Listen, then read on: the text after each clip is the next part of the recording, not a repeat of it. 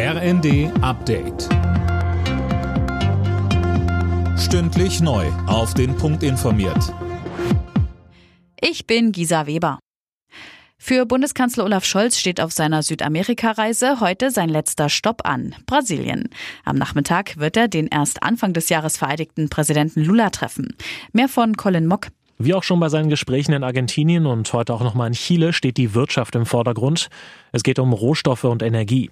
Auch ein Thema, was bei Scholz und Lula auf den Tisch kommen wird, die Verteidigung der Demokratie. Nicht ohne Grund. Wenige Tage nach Lulas Amtsantritt hatten Anhänger von Vorgänger Bolsonaro das Regierungsviertel gestürmt. Scholz bleibt bis morgen in Brasilien, bevor es dann für ihn zurück nach Deutschland geht. Sicherheitskräfte haben in Ostjerusalem das Haus des Mannes abgeriegelt, der in einer Synagoge sieben Menschen erschossen hat. Die israelische Regierung setzt damit die neuen Antiterrormaßnahmen um. Linda Bachmann. Die besagen, dass künftig Wohnungen von mutmaßlichen Terroristen zerstört werden sollen. Das hatte das Sicherheitskabinett beschlossen. Ministerpräsident Netanyahu will außerdem den Angehörigen soziale Rechte wegnehmen. Ihnen könnten künftig der Personalausweis oder Aufenthaltsrechte entzogen werden.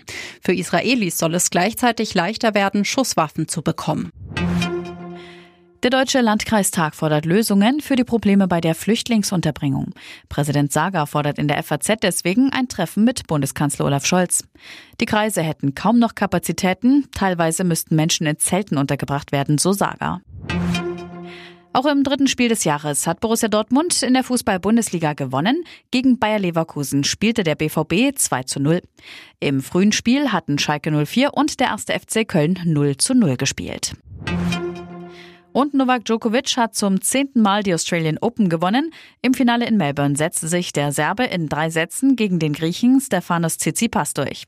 Für Djokovic ist es der 22. Titel bei einem Grand Slam Turnier. Alle Nachrichten auf rnd.de